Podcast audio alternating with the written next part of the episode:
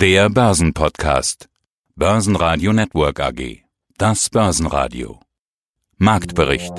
Im Studio Sebastian Leben und Peter Heinrich und vom Börsenparkett in Frankfurt Manuel Tulezi von ICF.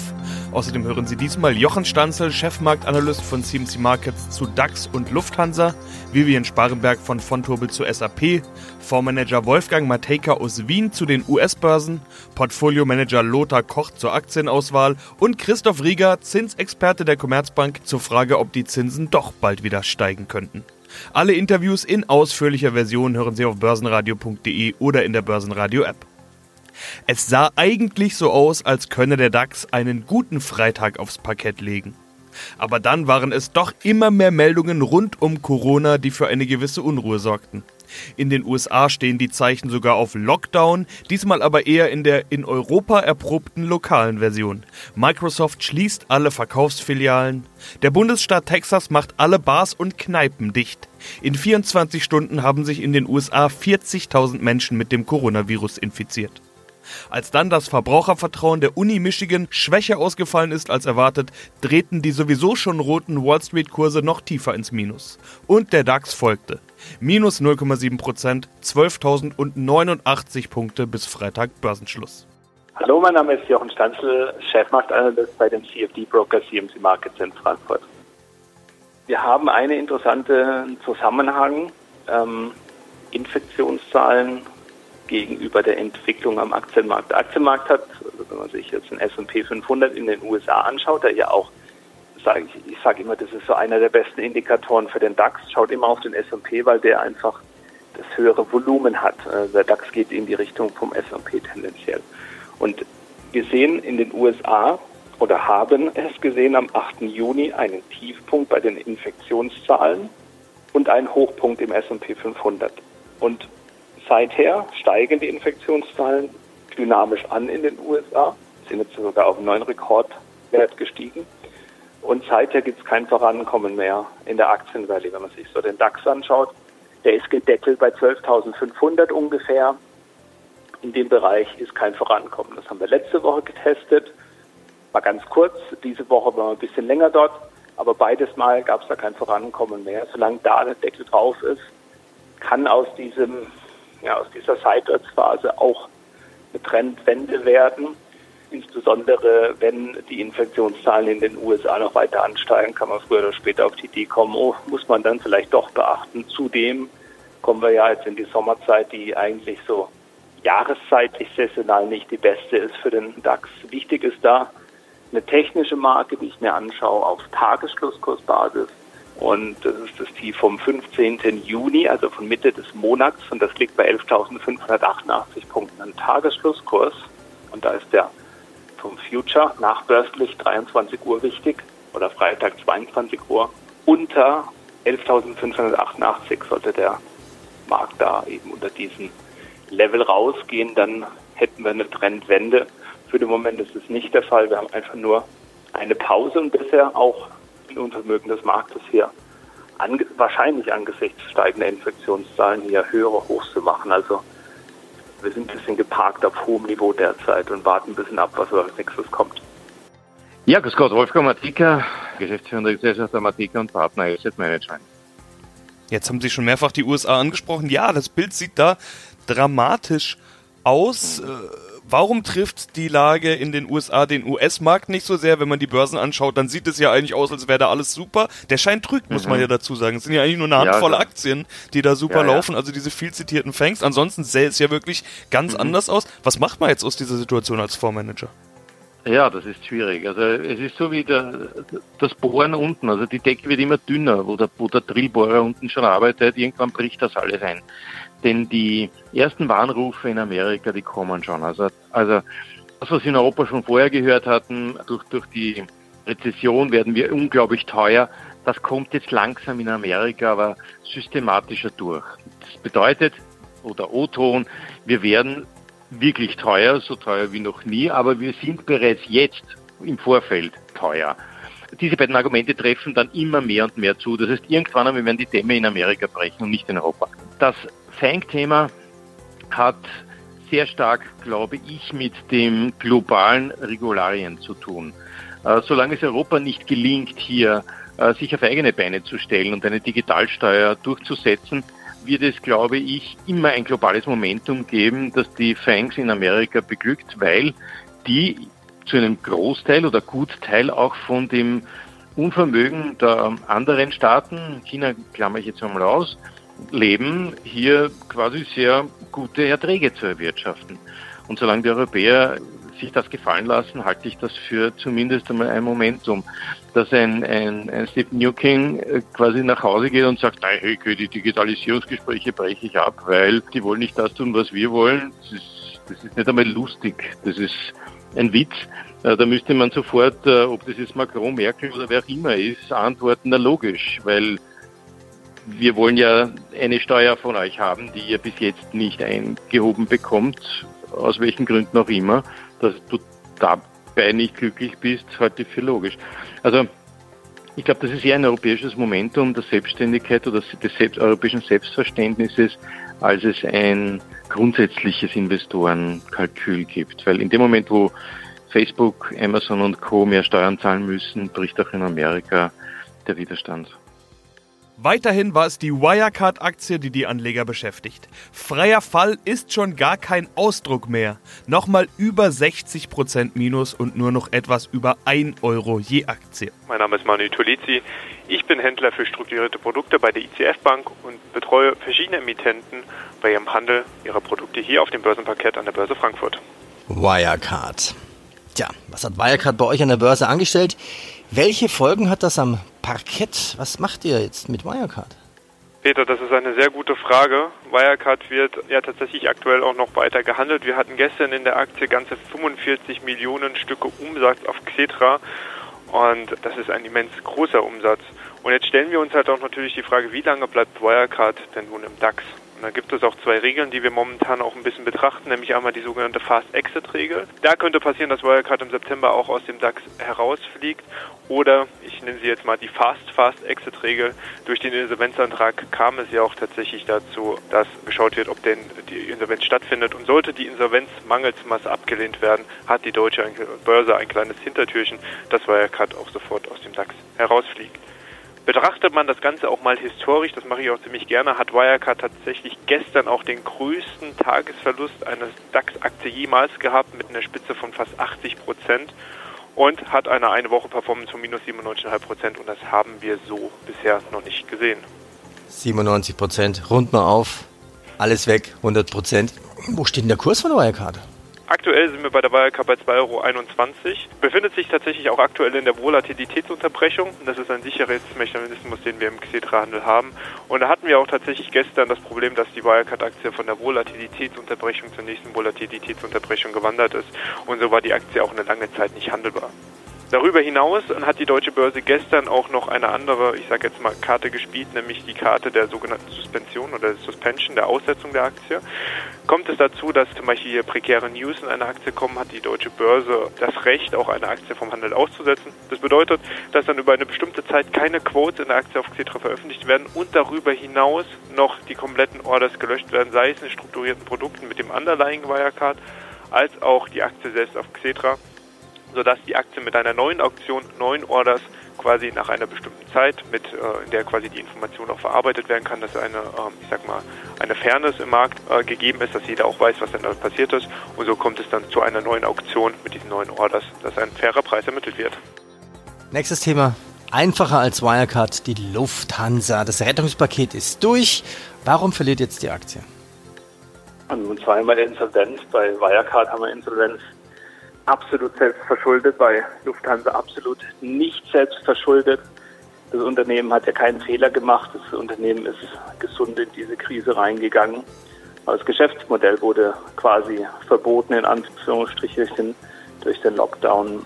Und auch wenn das langsam wieder hochfährt, wird es Jahre nicht so sein, wie es mal war. Also brauchen wir eine kleinere Lufthansa. Und die staatliche Rettung hilft, das sozialverträglich zu ermöglichen, wenn die Gewerkschaften da mitgehen. Jetzt hat die UFO, die Kabinengewerkschaft, ja bereits einen Kündigungsverzicht rausgehandelt. Also da wird es keine Entlassung geben bei den Flugbegleitern, bei der Cockpit und auch die Gewerkschaft, die für das Bodenpersonal zuständig ist, das ist die Verdi. Da ist es noch offen, da wird zur Stunde noch verhandelt. Wenn die jetzt aussagen, wir handeln einen Kündigungsverzicht raus, dann wäre die Lufthansa weltweit, soweit es mir bekannt ist, ein, ja, ähm, ein Beispiel, wie man auch ähm, eben sozialverträglich aus der Krise rauskommen kann. In den USA warnen die Gewerkschaften der äh, ja, in, in, in, den, in der Airline-Industrie warnen, vor hunderttausenden Stellenverlusten. Qantas in Australien streicht netto 20 Prozent der Stellen. Also da geht man ganz anders vor. Das ist allerdings dann auch eines wichtig bei der Lufthansa, dass die Wettbewerbsfähigkeit gewahrt wird und dass man eben wettbewerbsfähig dann aus diesem Prozess rauskommt. Äh, wenn man das dann auch noch sozialverträglich schafft, das wäre eine tolle Sache. Ich bin Lothar Koch und leite das Portfolio-Management der GSAM und SPE Asset Management AG aus Krefeld. Nutzen viele nicht nur die Corona-Krise, sondern auch das Rumoren um einzelne Aktien, Wirecard natürlich allen voran, aber auch die Lufthansa, die jetzt gerade groß in meinem Gespräch war, nutzen diese Zeit, um ja, alte Altlasten aus dem Weg zu räumen, würde ich mal sagen. Also Bayer als prominentes Beispiel, die jetzt für die Rekordsumme von 10 Milliarden Euro dieses leidige Thema Monsanto-Rechtsstreitigkeiten Glyphosat losgeworden sind. So viel Geld hat noch nie eine Firma für die Beilegung eines Rechtsstreits bezahlt. Deshalb ist natürlich auch das etwas, das heute Aufmerksamkeit oder in den letzten Tagen Aufmerksamkeit bekommen hat. Aber das Thema ist damit vom Tisch. Schauen Sie sich solche Aktien an, also Firmen, die diese Zeit und diesen Windschatten der großen Themen, würde ich mal sagen, nutzen, um einfach auch mal reinzumachen. Schlechte Nachrichten schockieren momentan ja eigentlich keinen mehr. Nein, schlechte Nachrichten schockieren nicht. Wir achten eigentlich in der Titelauswahl dann eher darauf, dass wir sagen, gibt es eben Sektoren, die eine relative Stärke gegenüber dem Markt ausprägen. Und wenn wir feststellen, dass wir beispielsweise im Bereich eben der äh, Technologie oder äh, im Gesundheitssektor eben stärkere Kursentwicklungen sehen, dann kann man sich natürlich angucken, ob aus diesem Segment vielleicht der eine oder andere Titel, der eh eine relative Stärke gegenüber dem Markt zeigt, auch für uns dann interessant sein kann. Und da ist dann eine Einzelnachricht aus dem Windschatten, wie Sie es gerade eben formuliert hatten, vielleicht nicht unbedingt relevant. Das mag im Einzelfall immer mal so sein, dass man da drauf guckt, aber auch da sind wir eigentlich eher mit der Regel unterwegs, Stärke zu kaufen und Schwäche eben zu meiden. Und viele von diesen Titeln, die unter einer schlechten Nachrichtenlage leiden, haben ja in der Regel auch eine relative Schwäche zu ihren Vergleichsindizes. Und da sind wir dann tunlichst nicht dabei. Man kann es manchmal nicht ausschließen, wenn man vielleicht vorher da drin gewesen ist, eine Nachricht kommt, verändert den Markt und plötzlich äh, entwickelt sich eine relative Schwäche. Dann kann man nichts anderes machen, als dass man da vielleicht entweder erstmal durchgeht, weil man noch nach wie vor an den Laden glaubt, oder man trennt sich dann bei der nächsten Gelegenheit. Aber letztendlich ist die sektorale Stärke eigentlich für uns eher der ausschlaggebende Punkt, in Titel einzusteigen und nicht die Nachrichtenlage, die sich denn jetzt mal von heute auf morgen ändert. Zahlen kamen von Nike. Hier gab es im abgelaufenen vierten Quartal knapp 800 Millionen Dollar Verlust, 40 Prozent weniger Umsatz, vor allem wegen geschlossener Filialen. Corona lässt grüßen. Das zog auch Adidas und Puma mit nach unten. Adidas war einer der stärksten Verlierer im DAX, genauso wie Daimler und die Deutsche Bank. Wirecard brauchen wir an der Stelle fast schon gar nicht mehr zu nennen. Gewinner waren defensive Werte wie Vonovia, Bayersdorf und SAP. Mein Name ist Vivian Sparenberg und ich bin Produktmanagerin bei Frontobel. In den USA sehen die Börsen wieder top aus und es sind vor allen Dingen die großen Technologiewerte, die dabei geholfen haben. Der Grund, die Gewichtung von Microsoft, Apple, Amazon, Facebook, Alphabet und Co. macht einfach so viel aus. Wenn da schönes Plus steht, sieht man das auch im Gesamtmarkt. Bei uns ist die Lage etwas anders. Wir haben keine Amazon oder keine Microsoft, aber auch bei uns ist eine Tech-Aktie der stärkste Wert im DAX SAP. Frau Sparenberg, ein echtes Schwergewicht, kann man so sagen, oder? Kann man schon sagen, dass es ein echtes Schwergewicht ist, auch wenn man jetzt viele wahrscheinlich eher sagen würden, dass die SAP nicht mit einem Apple vergleichen würden. Aber von der Technologie her sieht man schon, dass gerade in den USA, die hier Vorreiter sind, schon die Maßstäbe kommen, was in den nächsten Jahren und Jahrzehnten wahrscheinlich die Zukunft sein wird. Der DAX gerade sehr, sehr industrielastig und halt auch am meisten ausgerichtet früher aus der Automobilbranche heraus, sind jetzt ungefähr nur noch 10 Prozent, die im Index ein Gewicht haben enthalten. Und die Old Economy wird immer so noch ein bisschen abgelöst von jetzt der Technologiebranche, die hier immer weiter in den DAX aufsteigen will oder aufsteigen muss, dadurch, dass der DAX nicht mehr so autolastisch ist. Wir haben den Dieselskandal, wir haben E-Autos, die umgebaut werden müssen. Also man muss sich schon ein bisschen umschauen. Gerade wenn man sich die USA anschaut, sieht man schon, dass hier die Vorreiter halt wirklich die Techs sind. Und auf dem DAX gesehen ist SAP einer der Stabilitätsanker, aber auch eine der größten deutschen Technologiefirmen, auf die wir auch sehr, sehr stolz sind. SAP ist eben Tech, ein deutsches Tech-Unternehmen von Weltrang, gibt's nicht allzu oft. SAP ist ein Softwareunternehmen, da wird's dann schon wieder etwas schwierig zu sagen, was genau die denn machen. Auf jeden Fall sind die unter anderem an der Corona-App beteiligt, da könnte man den Namen zumindest ganz häufig gehört haben in letzter Zeit. Wie würden Sie es zusammenfassen? Wer ist SAP? SAP ist früher, wenn man sich vielleicht mal so äh, Bürokauffrauen gelernt haben, äh, haben vielleicht ein oder zweimal schon mit SAP irgendwie sich auseinandersetzen können, die die Systemhinterlegung oder die Systeme anbieten, Softwarelösungen anbieten für Unternehmen, um Kosten schneller zu buchen, um Lagersysteme besser anzubringen oder ähnliches. Es hat aber auch sehr, sehr viel Verstrickung von SAP gegeben. Sie waren sehr, relativ breit aufgestellt als Flickenteppich, weil sie viele Tochterunternehmen haben, waren immer in der Technologiesparte unterwegs. Das soll jetzt hier einfach mal ein großes Ganzes werden. In letzter Zeit oder in den letzten Jahren ist auch SAP wirklich aufgefallen durch seinen Cloud-Service, also dass sie halt viele ihrer Softwarepakete auch über die Cloud-Services machen. Und hier im Endeffekt hat SAP am meisten Geld damit verdient, dass sie ihre Lizenzen eigentlich immer verkauft haben. Heute shiftet sich sogar ihr Umsatz ein bisschen dahin, dass sie hier gute Zahlen im Cloud-Geschäft abliefern. Und das ist halt auch das, was aus Amerika vorgegeben wird. Amazon und auch Google, die durch ihre Cloud-Dienste hier wirklich massiv Umsatz bekommen, genauso wie Apple, die ja fast damit einen Großteil wirklich schon einfahren, sieht man hier, dass die Cloud-Dienste immer wichtiger sind und da hat SAP sich auch ein ganz großes Stück mit angeeignet und wird es hier wahrscheinlich auch noch weiter ausbauen. Christoph Rieger, Leiter Zins und Credit Research bei der Commerzbank. Herr Rieger, wir haben ja schon ganz oft über die Niedrig- und Nullzinspolitik gesprochen. Alles kein neues Thema mehr und viele Marktteilnehmer und Beobachter, mit denen ich rede, sagen, es wird noch ganz, ganz lange nur niedrige oder Nullzinsen geben. Jetzt kam mir aber folgender Gedanke. Die Bundesregierung will und muss doch viel mehr Schulden machen. Das heißt, die Nachfrage nach Schulden steigt. Müsste dann nicht auch der Preis, also der Zins steigen? Das ist richtig, wobei ich würde es äh, so formulieren, dass das Angebot der Schulden steigt. Das heißt, die Rettungspakete, die Konjunkturhilfen, die jetzt finanziert werden, werden über die Bundesfinanzagentur am Kapitalmarkt in Form von Anleihen aufgenommen. Und nächste Woche etwa rechnen wir hier mit einer neuen Aktualisierung der Emissionsprognosen, äh, Emissionspläne für das zweite Halbjahr. Und dort ist sicher damit zu rechnen, dass nochmal eine ordentliche Schippe draufkommt, sprich, dass das Angebot der Anleihen, die am Markt untergebracht werden, steigt. Und das bedeutet mehr Angebot, niedriger Preis, höhere Rendite. Das ist sicherlich das, was normal zu erwarten ist. Nun darf man aber zwei Punkte dabei nicht vergessen. Zum einen spiegelt in den Anleiherenditen sich ja auch immer die Wachstums- Inflationserwartung der nächsten Jahre wieder und die ist jetzt deutlich gefallen, sodass Anleger letztendlich bereit sind, wenn die Renditen steigen, dann auch Anleihen zu kaufen, sodass die, Anle äh, die Renditen nicht allzu weit steigen. Und der zweite, vielleicht noch wichtigere Faktor ist ganz einfach, dass ja, wir sehen sehr viel Angebot an Anleihen von vielen Staaten oder auch nichtstaatlichen Emittenten.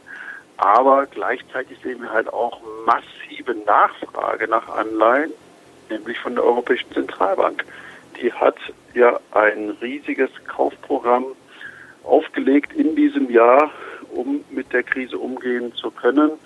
Und von daher ist die Europäische Zentralbank eben der größte Nachfrager, sodass letztendlich trotz dieses hohen Angebots die Renditen überhaupt nicht gestiegen sind. Schauen wir uns den Nikola-Hype an. Also eine Firma mit 0 Euro Umsatz ist über 20 Milliarden an der Börse wert. Was steckt denn da dahinter? Nikola ist so das neue Börsensternchen mehr oder minder. Das US-Startup hat sich darauf spezialisiert, Hybrid-Trucks zu entwickeln und zu designen und hat natürlich auch das Ziel, irgendwann normale Autos und LKWs mit einem Wasserstoffantrieb herzustellen. Jetzt ist nur die Frage, wann das denn passieren sollte. Und daher kommt es auch zu diesem Spitznamen Null US-Dollar oder Null Umsatzaktie, weil das momentan noch nicht geschehen ist. Aber allein dieser Wasserstoffhype hat dazu geführt, dass dieses Unternehmen mit aktuell vier Mitarbeitern einen eine Marktkapitalisierung von ungefähr 25 Milliarden US-Dollar hat. Und das hat natürlich auch die Anleger natürlich hier mit auf den Plan gezogen, weil die Aktie eine fulminante Entwicklung hinter sich gelegt hat. Und da habe ich die hier auch ein Mini-Future Long auf die Nikola-Aktie mitgebracht von der BNP Paribas mit einem Strike-Preis von 57 Dollar. Echt, stimmt das? Sagst du gerade nur vier Mitarbeiter? Laut Bloomberg, ich habe vorhin nochmal nachgeschaut, hat äh, laut den letzten Geschäftsbericht die ganze Firma vier Mitarbeiter. Börsenradio Network AG Marktbericht